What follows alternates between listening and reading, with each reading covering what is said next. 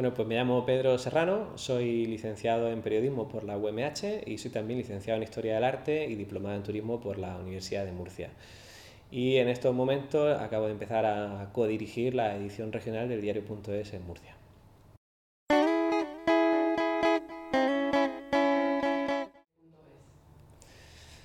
Bueno, pues esto surgió mm, de mi interés previo por eh, llevar a cabo un medio digital. Yo llevaba ya tiempo estudiando, muy entre comillas, estudiando medios digitales. Em, quería emprender y uno de los medios a los que yo más seguía era el diario.es porque me gustaba no solamente su línea editorial y su filosofía, sino también el modelo de negocio que estaba planteando. Entonces, en un momento dado, em, perdí el empleo, yo era guía de, de museo quería emprender un medio, pero en ese momento dejarme, digamos que me vi forzado a dejar el empleo y, y decidí contactar con ellos porque vi que tenían ediciones regionales y que en Murcia no tenían todavía presencia.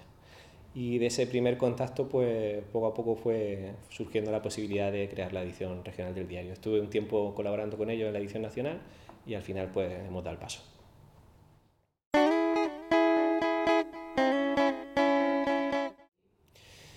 Las ediciones locales del diario.es son, digamos que se basan en una colaboración mutua, en una asociación de medios independientes con la cabecera nacional del diario. desde el punto de vista periodístico se comparte la línea editorial, se comparte la filosofía, como digo, del medio.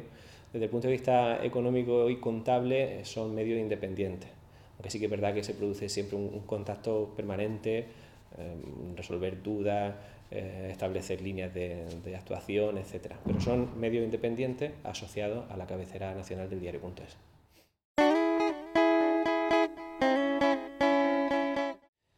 Yo creo que es el presente y será el futuro en la medida en la que el, lector pues, lo, decida, lo decida así.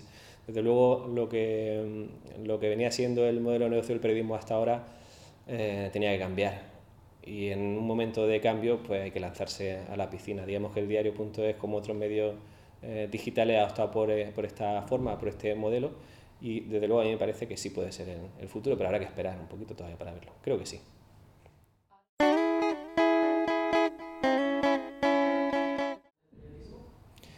Yo confío que sí y espero que sí. Em, la, la, manera de, organizar la profesión, digamos que el, que el, periodismo tiene dos vertientes que son esenciales y que están ligadas. La, la, tensión de una profesión que está vigilante, que tiene que controlar el poder, que tiene que contar lo que pasa, que recibe muchas presiones, y por otro lado la necesidad que tenemos todos pues, de llevar el pan a nuestras casas. ¿no?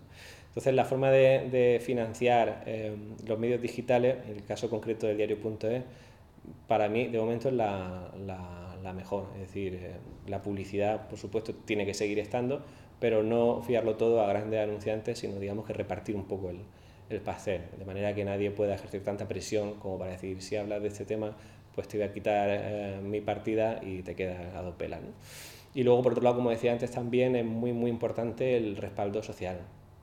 Es decir, que la gente poco a poco se vaya dando cuenta de que el periodismo pues hay que mantenerlo y hay que, hay que intentar ayudarlo en ese sentido. ¿no?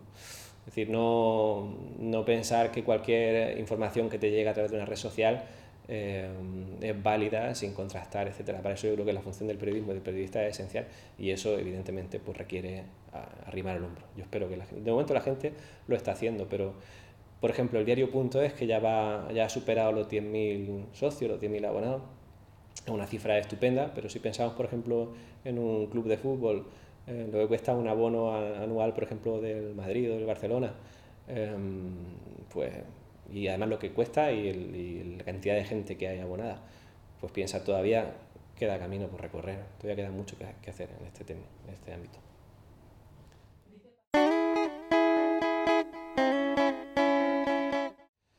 Es que yo creo que que en algún momento se tenía que acabar. Es decir, cuando una, un globo lo infla, lo infla, lo infla eh, y no te importa seguir inflándolo, pues al final llega un momento que explota. Eh, está claro que, que, ha habido algunos que han vivido por encima de nuestras posibilidades y en el caso de los grandes medios, pues es evidente. ¿no?